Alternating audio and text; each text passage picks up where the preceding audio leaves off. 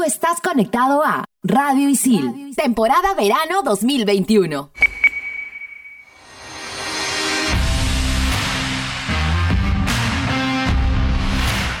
Estamos de vuelta. Somos en todas las canchas.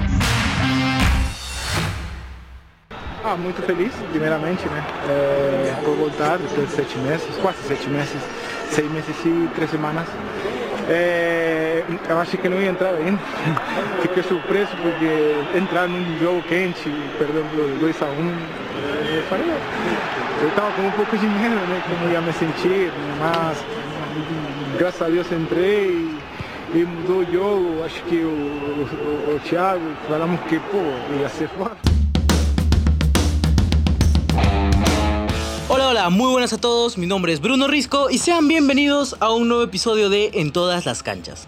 En esta semana se especulaba si jugaría o no, pero al fin, después de muchos meses sin actividad, por una fuerte lesión, volvió Paolo Guerrero, delantero del Inter de Porto Alegre.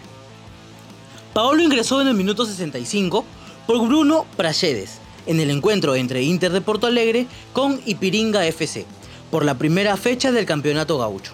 Guerrero entró cuando el partido estaba 2 a 1, ganando Ipringa.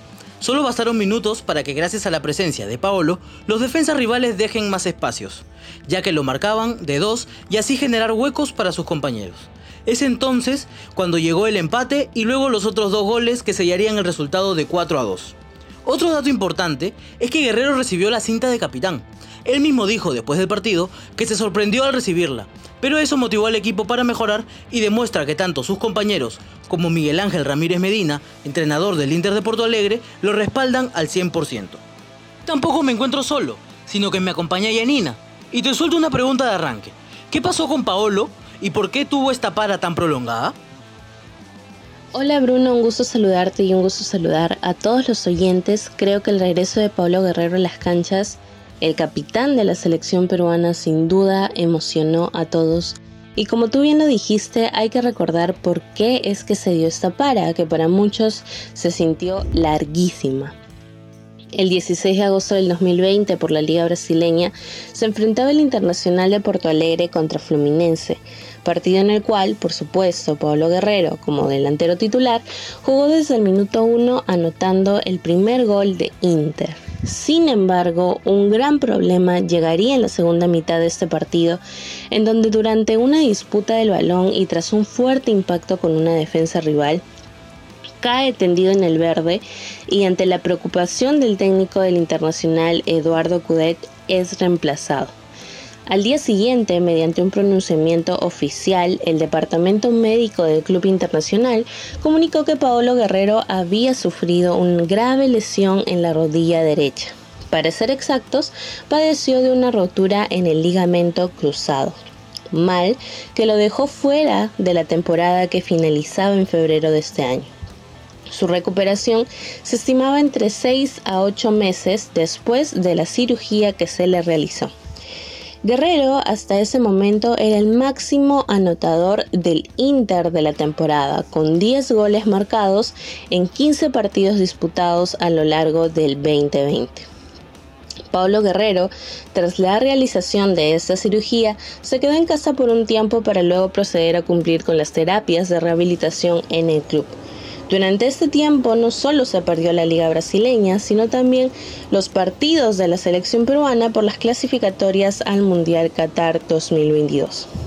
Sin embargo, para esperanza de todos, su recuperación se dio de la mejor manera y pudo volver a las canchas pero como todo jugador de fútbol, siempre se corre el riesgo de tener estas lesiones, ya sean leves o graves.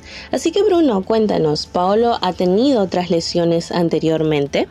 Antes de esta lesión, Paolo Guerrero tuvo tres lesiones que lo alejaron de las canchas por varios partidos. Por ejemplo, el 10 de septiembre del 2009, Paolo Guerrero tuvo una rotura de ligamento cruzado, recuperándose el 23 de marzo del 2010, dando un total de 194 días de para. Otra fractura que tuvo Paolo fue el 15 de mayo del 2011, teniendo una rotura del ligamento interno de la rodilla, recuperándose el 30 de junio del 2011, dando un total de 46 días. Otra lesión fuerte de Paolo fue el 7 de octubre del 2013, teniendo una fractura metatarsiana. Se recuperó el 31 de diciembre del 2013, dando un total de 85 días de para.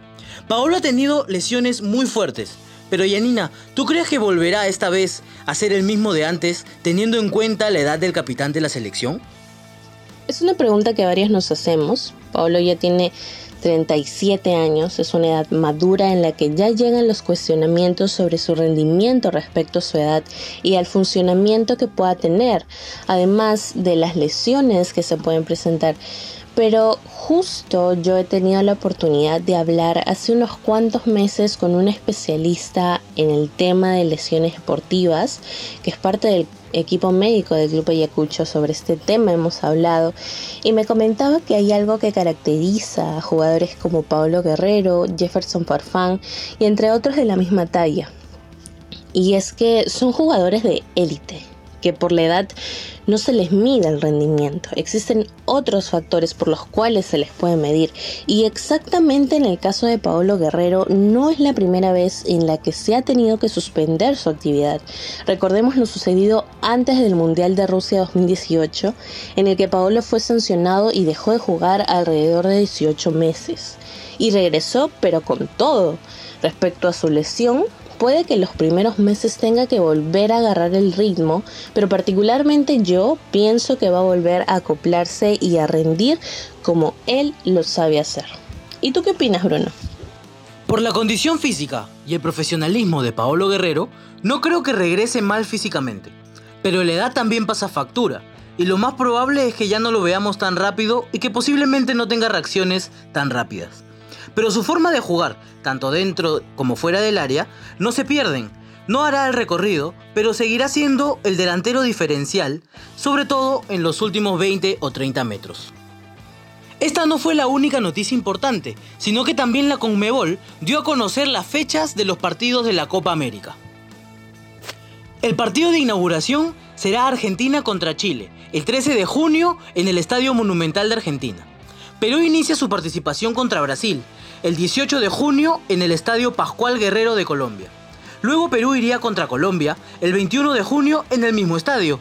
El siguiente encuentro de Perú sería ante Ecuador, el 24 de junio en el Estadio Pascual Guerrero de Colombia. El último partido de Perú será contra Venezuela, el 28 de junio en el Estadio Atanasio Girardot de Colombia.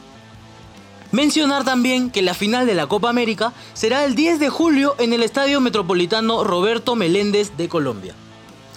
Antes de culminar el programa, decirles que no olviden de escucharnos a través de Spotify y buscarnos como Radio Isil guion en todas las canchas. Esto ha sido todo por hoy, hasta la próxima, chao chao.